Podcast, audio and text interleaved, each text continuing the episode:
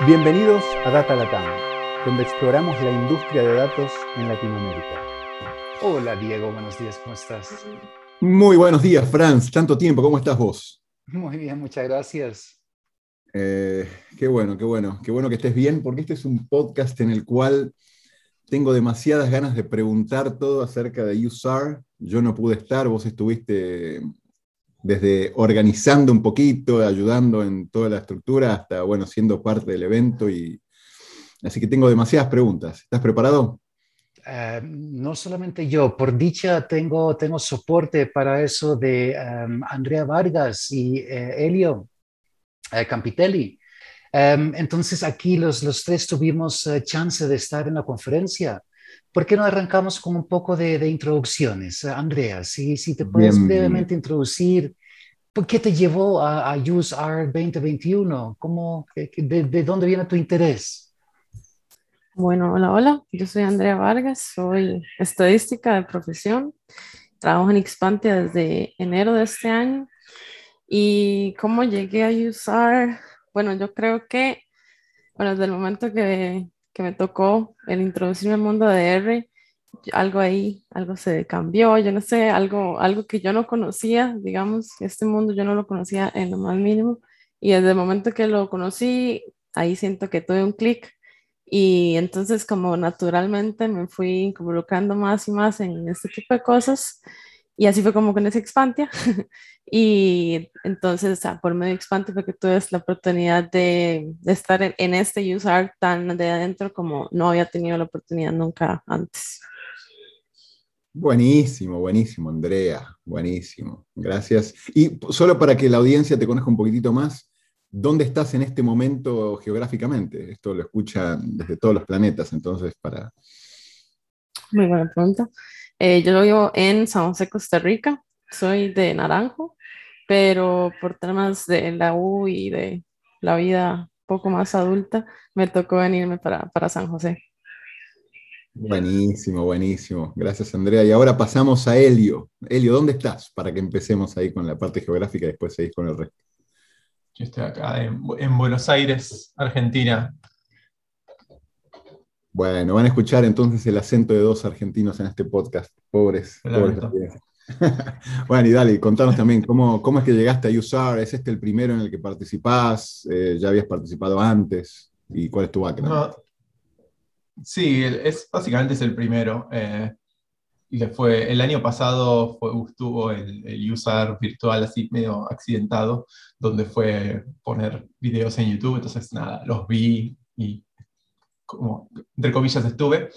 Eh, pero este sí fue el primero, el único que, que realmente participé y, estuve activamente intercambiando y todo lo que sucede en las conferencias. Buenísimo. ¿Y en tu día a día qué haces, Celio? Para que la audiencia también te conozca. ¿A qué te dedicas? Eh, yo soy licenciado en Ciencias de la Atmósfera y lo que estoy, soy haciendo el doctorado en Ciencias de la Atmósfera y en mi día a día básicamente es agarrar R y analizar datos meteorológicos va, o climáticos en realidad. Eh, y, estudiar, o sea, estoy haciendo el doctorado estudiando la, la circulación a gran escala del hemisferio sur eh, y viendo eh, variabilidades y, y, y, impactos en, en, la superficie, por ejemplo, no sé, la, la, lluvia en Sudamérica y ese tipo de cosas. Eh, y nada, para todo eso uso R. Y de ahí un poco la, con la con R. Buenísimo. Si estuviera mi hijo que está ahora con los planetas y el planeta Tierra y todo, creo que él te haría más preguntas de las que tengo yo para hacer. Así que eso lo dejamos para otro episodio. Pero buenísimo. Gracias, Helio, por sumarte. Y voy a empezar con preguntarles a todos, eh, y un poco para que la audiencia también conozca, ¿qué es USAR? ¿Qué es esa conferencia? Franz, empiezo por preguntarte a vos y después comentan. Voy a ir preguntándole a uno y después los demás van agregando. Muy bien, mira, um, lo, que yo sé es que es la conferencia de usuarios R desde hace muchísimo tiempo. La, creo que una de las primeras veces que consideré ir fue en 2011, Arus, no, no, no tengo aquí enfrente, pero sí recuerdo que eran, estaban muy contentos porque habían llegado 400 participantes y les pareció la gran cosa. Em, antes de eso eran conferencias, eran conferencias buenas, pero, pero relativamente chiquitas. Em, la única vez que fui presencial fue en 2017 eh, y habían mil, mil cien personas, que era enorme, sí, cómo había crecido esto. Y hoy en día llegan a esa conferencia virtual casi 1.800 personas. Entonces, como es la, la conferencia sobre R, es una combinación muy bonita de lo que es academia y aplicaciones muy académicas y lo que es industria, aplicaciones de industria, las demás cosas. Em, muchos paquetes que se presentan, muchas aplicaciones, algunas charlas sobre, sobre el lenguaje como tal, pero eso está casi en la minoría porque son los usuarios R y por eso use R, em, eh, que, que, vienen ahí cada año a, a, conocerse y a compartir lo que han estado haciendo. Buenísimo. ¿Algo que quieran comentar, Andrea o Elio, sobre la conferencia y, y qué es y qué representa para, para los usuarios de, de, R en el mundo?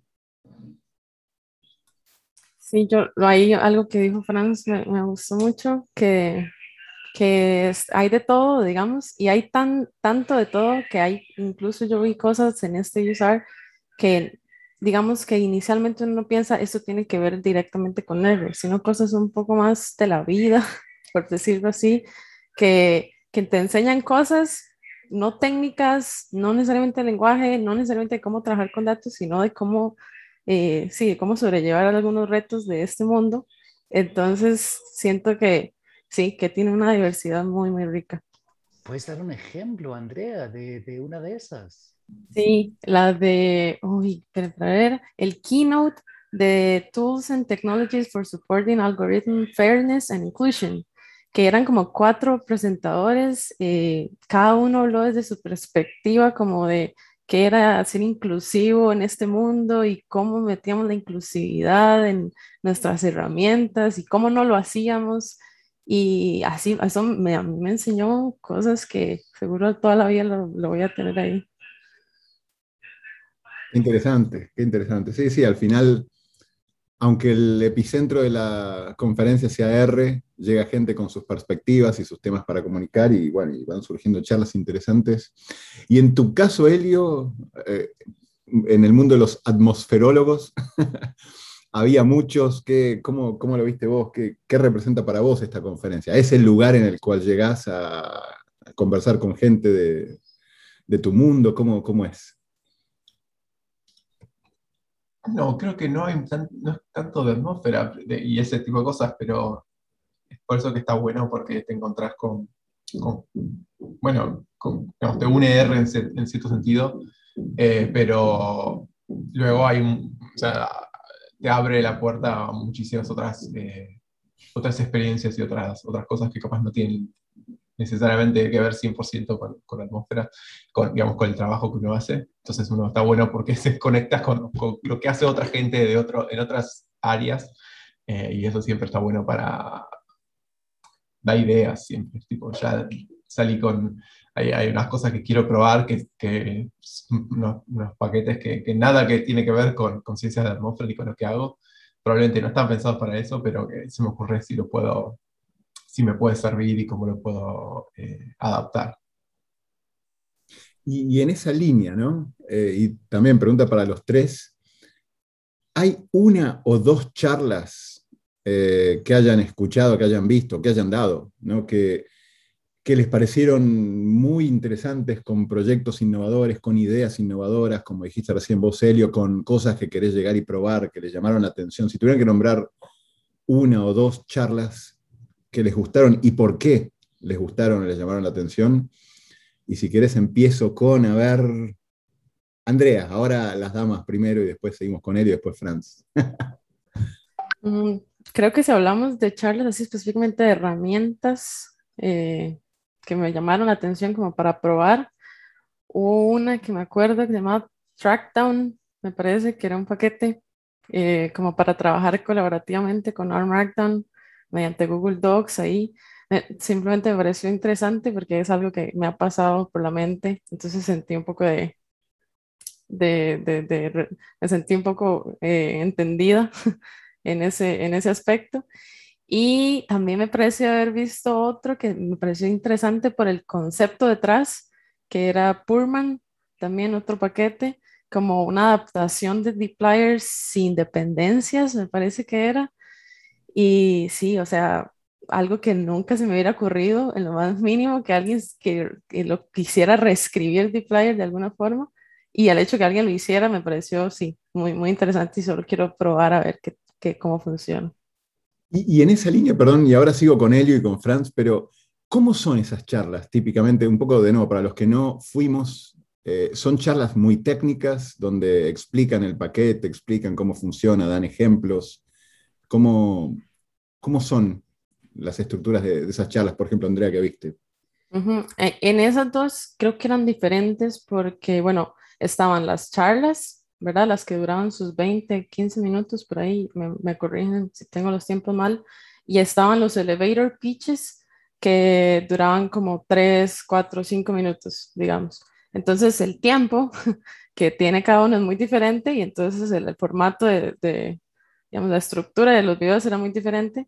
Eh, pero en, en, ambos casos, por lo menos en esos que yo vi, te presentan un poco el problema que tratan de resolver como, ¿no les ha pasado esto, esto, esto? O en los últimos años este problema ha estado o así.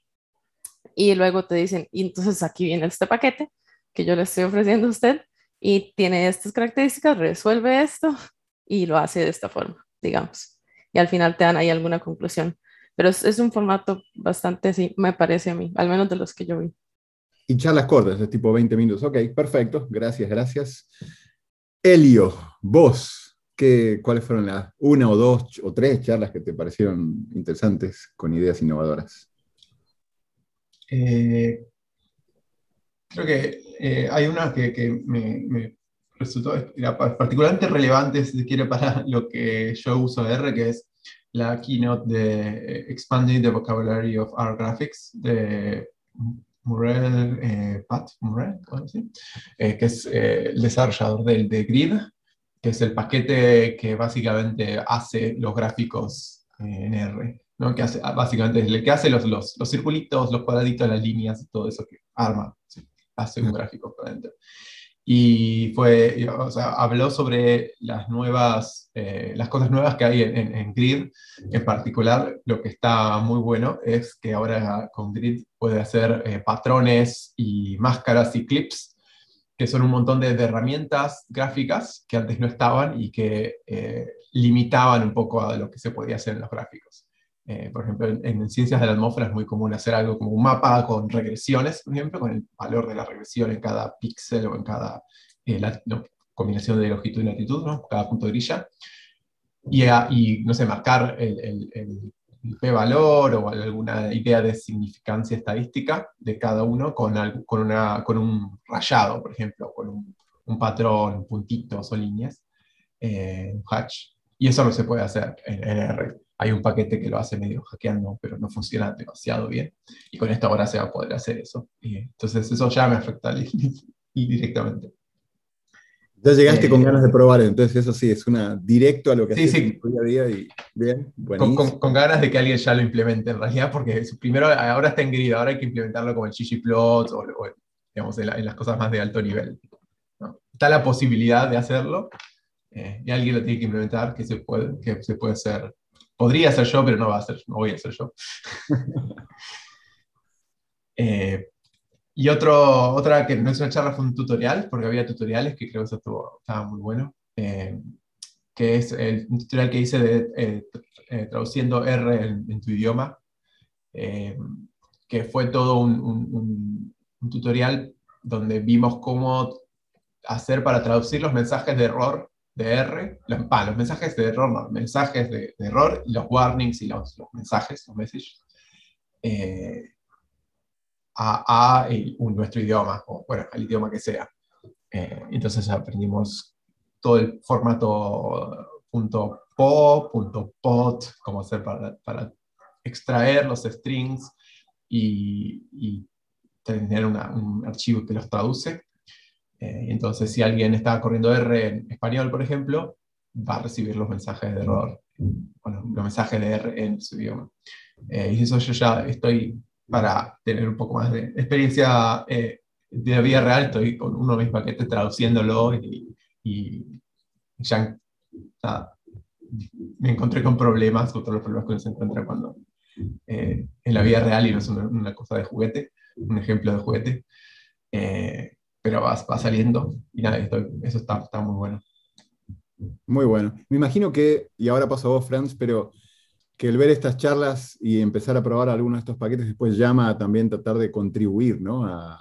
desde encontrar errores, eh, como decís, muchos de estos parecieran ser work in progress, ¿no? Es decir, todavía ideas, proyectos muy avanzados pero no terminados. Creo que los proyectos casi que no terminan nunca en estos paquetes, entonces probablemente cuando uno va, empieza a probar, como decías vos, encontraste varios errores, entonces me imagino que llama a muchos de los que participan en esto a después contribuir aún más a que R vaya haciéndose cada vez más, más potente. Buenísimo, gracias Helio. Franz, dígalo cantando, tenés un bajo para los que solo están escuchando este, este podcast, ahí se ve una imagen con un, bajo de Franz, así que lo podría hacer con música. Pero dale, dale, contanos vos qué, qué, te, llamó la atención. Mira, primero en, lo que dices de, contribuir, esa parte de crear comunidad yo creo que, fue increíble lo que lograron hacer los organizadores este año. Sí, yo, creo que el, sentimiento de estar en una conferencia, em, para mí fue uno de los mayores de todos los eventos eh, virtuales así que, que he vivido hasta sí, en, toda esta pandemia. Creo que lo hicieron fabulosamente bien y eh, fabulosamente global. Sí, realmente estábamos de, de todas partes del mundo. Me pareció muy bonito puntual a tu pregunta, Diego, a mí me llamó mucho una charla de Aaron Jacobs sobre métricas de producción desde R con Open Metrics. Open Metrics, oh, no sé cómo traducirlo, perdonen mi, uh, ¿qué es eso? Dunglish, Dutch English. Um, pero uh, Open Metrics es una, es una definición de cómo mandar mensajes de, de estado y de error de una aplicación. y uno de los servidores, lo que más usamos, se llama Prometheus, uh, Prometheus. Um, y entonces puedes incluir, por ejemplo, en una API que, que, mande, en el momento que hay algo mal, que mande ese mensaje de error a un servidor central donde puedes monitorear, no uno, pero 100 o 1000, mil, uh, APIs que están corriendo y toda la parte de métricas, graficar, etcétera, eso está disponible y lo puedes hacer ahí. Um, yo conocía, pues estábamos usando algo um, comercial. Uh, OpenMetrics lo había visto de reojo, pero ahora que hay un paquete se puede integrar relativamente fácil en código R. Uh, me parece muy prometedor, tengo muchas ganas de sentarme a experimentar con él. Bien, bien, sí, más para llevar entonces eh, este tipo de cosas a producción, y un paquete que te permite monitorear y ver todo eso de forma adecuada. Buenísimo, buenísimo, buenísimo. Y tal vez en, en esa línea lo que quería era preguntarles ahora, eh, obviamente esto fue acerca de la comunidad R y la gente que está viendo, haciendo y queriendo eh, hacer cosas en R. ¿Se habló de otros lenguajes, integraciones? Eh, cosas que, estén pasando entre R y, las otras comunidades y los otros lenguajes en, ciencia de datos o no, ese no fue un tema que se tocó en esta conferencia. Este en general, de hecho, y esto lo traigo a colación, Francia, alguna charla que tuvimos hace poco con temas de Julia, ¿no? que vos me mencionabas, uy, mira, Julia está creciendo, es interesante. Eh, obviamente hay conferencias parecidas en, Python, no sé cuánto en, en, Data en particular, pero ¿Se habló algo durante toda la conferencia de, R y cómo está creciendo esa comunidad y cómo está eso integrándose con otro tipo de tools y herramientas? Mira, yo no vi y estoy haciendo un search ahora sobre el programa de la conferencia. Em, el, único es con, con Python, no veo nada. Con Julia veo uno que es TrackGR, a new R package using Julia language for tracking tiny insects. Insectos. Em, pero ese, ese es el único que, que vi em, y era un elevator page, entonces no una charla. Pareciera, Diego, que el enfoque en R es, es bastante enfocado, lo que me parece muy bien, ¿no? Cada, cada cosa tiene, tiene su lugar. Bien, buenísimo, buenísimo. Franz, vos que estuviste ahí, ¿qué preguntas se te ocurren a vos que vos tenés también... Perdón, para terminar el pensamiento de la de, lo, de, integración. Entonces, una, un tema de integración de, de lenguajes que, que, sí tiende a ser parte de estas conferencias es la integración con C, ¿no? Una de, las, de los paquetes importantes, muy importantes en el lenguaje R. Eh, curiosamente no trata de R, pero trata de C, es RCCP, eh, que permite hacer llamados a código C desde R, que en el momento de que tú haces la, la, instalación, ¿sí? El, build del paquete, eh, hace el build también del código C detrás. Ese es un, un, elemento clave en todo el ecosistema y tiende, tiende a ser parte de las charlas. Um, si lo buscara, eh, sí, probablemente aparece, pero CCP me falta la, la rapidez ahora. Bien, Está bien, entonces entre C y R sí se vio eso más de, cerquita. Perfecto. Elio, te veo ahí con cara de. Voy a hacer un comentario. Ah, no, no. y tal vez entonces en, en, la línea de. Bueno, como te decía recién, Franz, vos que estuviste ahí, que estuviste también como parte de la organización, creo que Elio también. ¿Cómo vieron eh, la organización este año versus otros años, creo que con todo el tema de la pandemia y los eventos virtuales, y yo, este, esta ya era una segunda iteración de hacerlo virtual, pero algo en particular que haya pasado diferente en este caso que sea relevante mencionar. Sí, no, no puedo hablar demasiado de otro, porque no estuve en las organizaciones de, otros users, ¿no? pero claramente, o sea, esta, mm, nunca, no creo que haya habido un equipo más eh, diverso y, geográficamente distribuido que para organizar un user previo, teníamos gente de, todos lados, en Europa, acá en, América, había gente en, África, era todo, creo que teníamos todas las franjas horarias. O sea, a, a, las 24 horas del día había alguien despierto, alguien de user que estaba despierto haciendo cosas, me parece. Y, eh, bueno, eso tenía sus, justamente los usos horarios, el tema, eso tenía sus, sus problemas y sus dificultades. Creo que más de una reunión fue, fue accidentada por cambios en horarios de verano y de ah, no, yo pensaba que era a las 10, en mi hora local, no en la tuya. Eh, pero además generó esta cosa muy, que para mí fue muy buena de, que realmente, como decía Franz, fue súper global. Eh, se pensó muchísimo en dar espacio para, para personas de, todo, de todos los países. Se trató fuertemente de conseguir gente que, que se inscriba, de hacer networking, básicamente, de, eh, ir y, pedir, ir a las comunidades locales de los distintos países donde se veía que faltaba gente, que no había, no había eh, personas inscritas desde de esas eh, regiones, para tratar de, de, conseguir representación y de que es, usar llegar a esos lugares, básicamente. Y, e incluso, bueno, se, se pensó todo el, el, cronograma para que tenga esta, esta idea de, de cada día estaba pensado para distintas franjas horarias. Entonces, eh, hay, por ejemplo, creo que fue el, segundo o el tercer día que todo pasó mientras yo estaba durmiendo acá, porque eh, no era para mí, era para era las charlas pensadas para la franja horaria de, eh, de Asia. entonces, todo eso fue pensado y, y, tenido en cuenta. Quisiera, quisiera creer que tiene que haber algún, o si no los hay todavía los habrá, datos estadísticos de cuánta gente se conectó desde cuáles latitudes y demás. Sería interesante ver el, eh, el cómo fue fluyendo la cantidad de gente que se conectó de distintas partes del mundo. Eh, pero sí, qué bueno. Entonces sí se incluyó, se, se estructuró todo para que pudiera participar gente de distintas latitudes y, la participación fue bastante diversa. Buenísimo, buenísimo eso.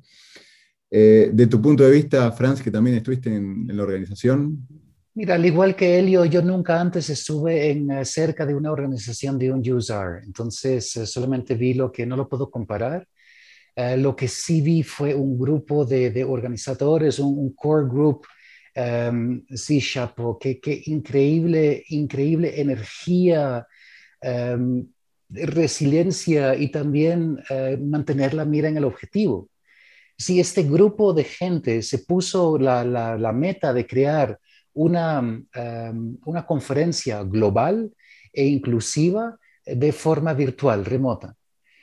Y yo no sé cuánto trabajaron, pero casi me imagino que pusieron sus vidas eh, en pausa por un año porque fue increíble lo que lograron y cómo trabajaron. Sí, estaban siempre para nosotros que estábamos en un, subcomité, siempre estaban disponibles, estaban empujando el, total.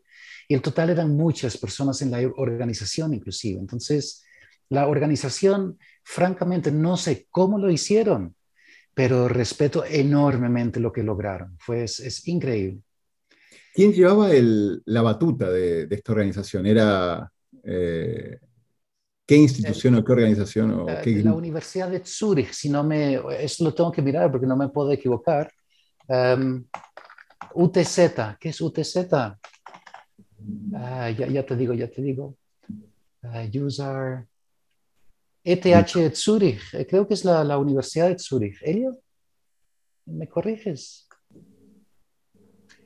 Um, y, y, sí, creo que es, sí, la Universidad de Zúrich y em, detrás la, la, Fundación R. Sí, el R Foundation, la Fundación R es el que últimamente promueve estas actividades y ellos son los que dan la batuta a una entidad académica em, eh, cada, cada, cada vez que, eh, sí, cada vez que eh, una de estas se organiza. Entonces ya la pasaron a la siguiente para la siguiente oportunidad y va a ser en, en Nashville. Entonces, es este, ¿qué es? University of Vanderbilt University, Vanderbilt University Medical Center.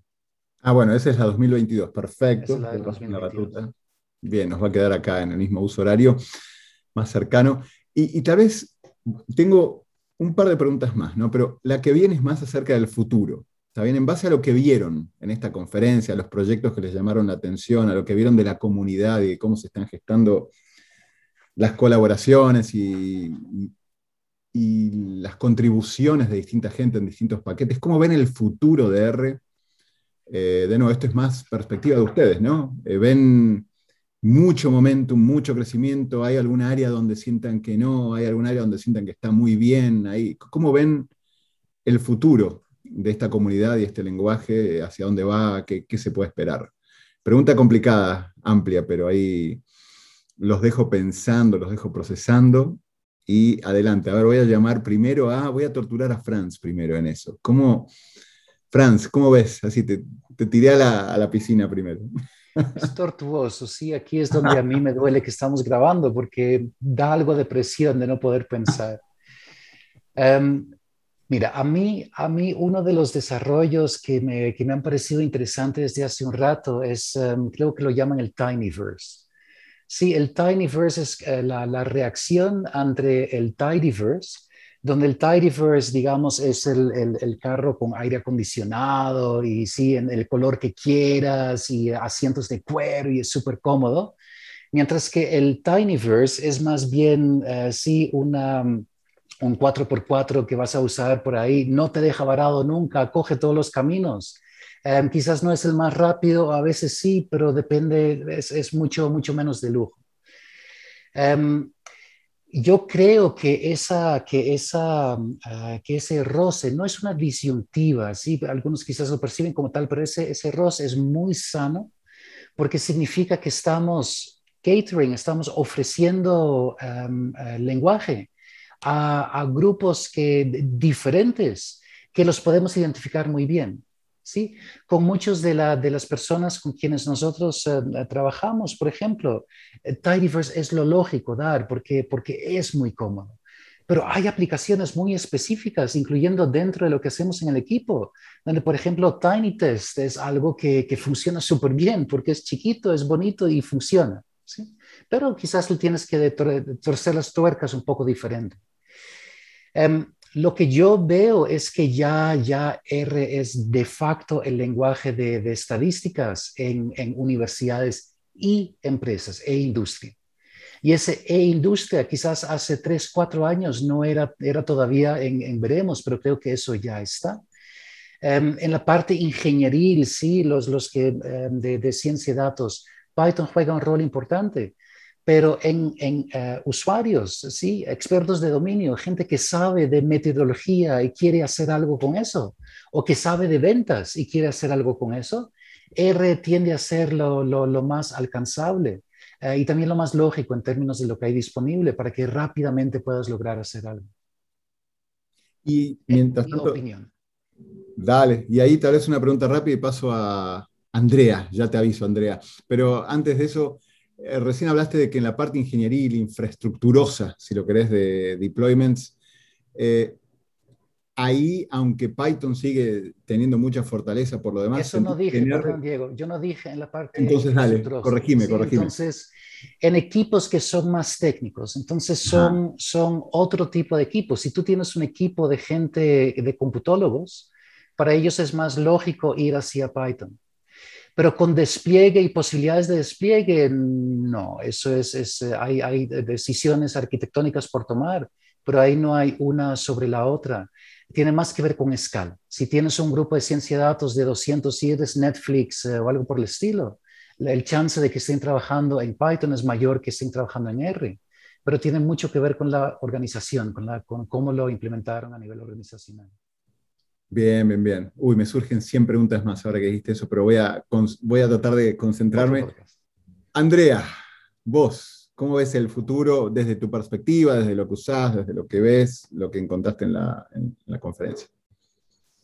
Yo creo que mi punto un poco entrelazado con el de Franz en cierta parte, y es que lo que me dio esta, lo, lo que sentí al final es que la gente está desarrollando más en R, está como resolviendo sus problemas de forma un poco más, están o sea, está dejando de ser tanto usuarios de R, estamos siendo un poco más, digamos, desarrolladores, no sé si es la palabra correcta, pero la gente está como metiéndose más de, eh, de lleno en esa forma eh, de trabajar con R. Entonces siento que se está viendo las capacidades de R en el mundo, digamos, eh, real, entre comillas, por decirlo así.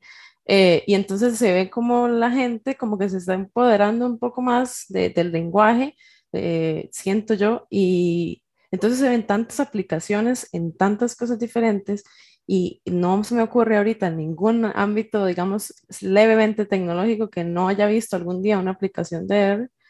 Entonces yo creo que, que, lo que está pasando es eso, que se está metiendo en tantas áreas que como dice Franz, y ahí digo que se está un poco entrelazado, eh, se está convirtiendo en un poco más en el default, digamos, en, en, lo que la gente va por defecto a resolver sus problemas y, no tanto, digamos, a las, a las, a las herramientas viejas que, que uno sabe que, que, antes no eran las default y que, y que ahora se está haciendo un poco más esa transición o que no siento que esté ahorita lo que está pasando la transición, porque creo que lleva años, pero como que ahorita tiene demasiada fuerza que nadie como que lo pueda parar, por decirlo así, ya, ya no hay vuelta atrás.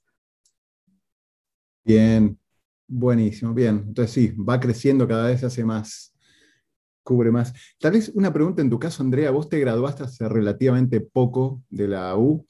¿Cuánta gente de compañeros tuyos de la universidad, de profesores, de gente que conoces, también participaron, les pareció relevante, escucharon algunas charlas? ¿Es, ¿Sentís que a nivel academia en Costa Rica eh, también hay mucha gente muy interesada en lo que está pasando en un USAR? No tanto. Eh, Perdón que metí otra pregunta, hice trampa. Pero... Contesto rápido, pero creo que sí, sí hay gente que, que, se está metiendo un poco más, sin embargo me gustaría un poquito más, por decirlo así. O sea, creo que, creo que me gustaría ver sí, un poco más eh, la juventud, digamos, que, que, yo sé, que yo conozco, que están en este mundo, digamos, que yo sé que trabajan con cosas así. Me gustaría verlos un poco más eh, involucrados, pero aún así conozco un grupo de gente que, que lo hace y que estuvo ahí y, y, que le gustó mucho, que lo disfrutó mucho, ¿verdad? Entonces sí, sí, sí hay gente que está ahí, solo ojalá que, que en unos años haya más. Tenemos tarea para el próximo año, buenísimo, buenísimo. bueno, Elio, ahora el futuro está en tus manos. El futuro de R está en tus manos ahora, te pasamos la palabra. Qué gran responsabilidad. Sí, sí, sí. sí, yo, no, la verdad que no, puedo hablar tema de esto que hablaba eh, Francia y Andrea, del de, uso en, en, industria y si es default o no. Eh, yo lo que sí puedo decir es, veo en, en mi eh, universidad, en la Universidad de Buenos Aires, no tengo, no soy egresado y tengo contactos, eh, y en el Departamento de Ciencias de la Atmósfera específicamente, eh, las partes de digamos, las clases de estadística y de análisis de datos se están dando en R. Entonces, vamos, o sea, viene toda una, una, camada que empezó y, sabe usar R y que probablemente eh, cuando haga su, tesis de licenciatura y, si hacen doctorados o, trabajan luego en su trabajo, probablemente vayan a, agarrar R. Em, una cosa que, que, me, me, da la sensación es de que pensando un poco en, la, última, R, la última versión de R que salió, que tiene una, una, pipe nativa y, todo eso, se ve que hay, creo, me, me, da la sensación de que desde lo que es el, el R-Core, digamos, el núcleo de desarrolladores de R en sí, y en, oposición a, los desarrolladores de paquetes del resto de la comunidad. Creo que em, veo que hay un poco de acercamiento, eh, donde, bueno, Art Cortis empezó a decir, ok, bueno, hay cosas copadas en este universo que podemos empezar a, agarrar e incorporar eh, en, R por sí mismo, digamos, en, base. Eh, e incluso cambios, digamos, no es una, una función, es cambios en la sintaxis, ¿no? en la, en el, parser de, R, que es como, no sé, si es algo importante, me parece bastante grosso.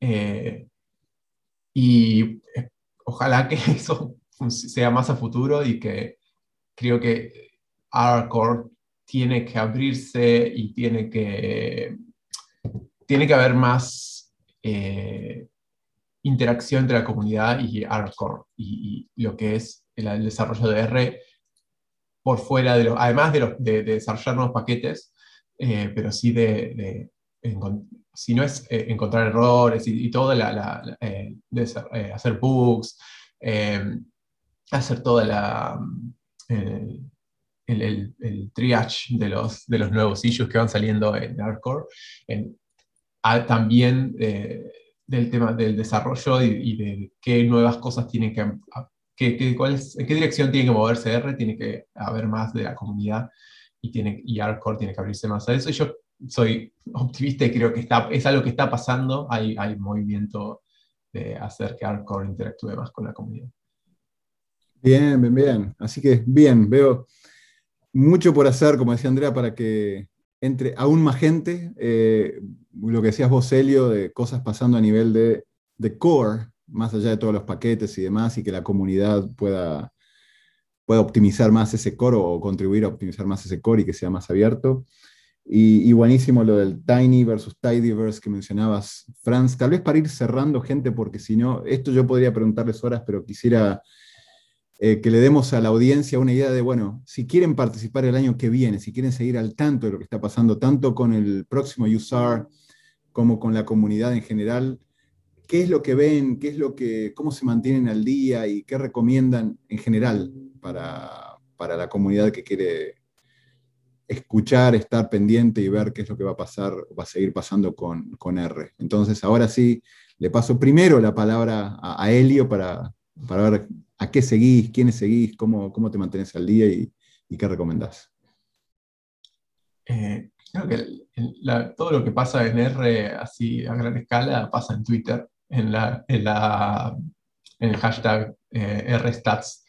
Entonces yo tengo en TweetDeck una columna con la búsqueda de RStats eh, y ahí uno cada tanto ve cosas interesantes y además ahí uno se va armando gente, va encontrando gente que, que tuitea cosas copadas y que entonces eventualmente las empieza a seguir. Yo lo que, lo que tengo, tengo una lista también de, gente que tuitea y que habla sobre R, entonces tengo mi lista R, que también es como, eh, más allá de, no está en todo mi timeline con otras cosas, otras porquerías, sino bien destilado de lo que es R. Buenísimo, buenísimo. Gracias, Elio. Andrea, en tu caso. Sí, sí, de muy parecido a Elio. Twitter es la fuente de, de muchos de mis de mis descubrimientos, digamos, en este mundo.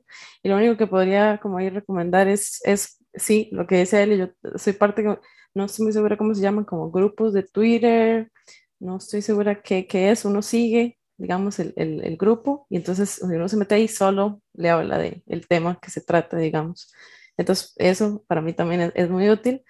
Y em, de perder un poco el miedo, digamos, a interactuar en, en, en, Twitter, sí, y en general con la comunidad, yo creo que, que me ha ayudado un poco como, sí, como perder el miedo y, y hablar con la gente que uno le interesa y, y conectar con la gente de, de, esta comunidad, porque yo creo que todo el mundo está, está parecido a, a, uno que quiere compartir un poco, entonces perder ese miedo de, de, de interactuar creo que, que va, va muy largo. Buenísimo, como Franz suele decir, mandar un mensaje a quien sea, por lo que sea, ¿no, Franz? En el peor caso no te responden y eso no es tan malo. um, yo quiero añadir un hashtag. Yo también, eh, Twitter lo uso por R. Desde, desde que comencé a usar Twitter, es, es muy interesante cómo eso funcionó. Uh, RStats 2022 va a estar bajo el mismo um, uh, handle que, que UseR 2021, entonces lo consolidaron. Um, y quiero hacer un plug por uh, hashtag UseR, perdón, StatsES. Sí, StatsES.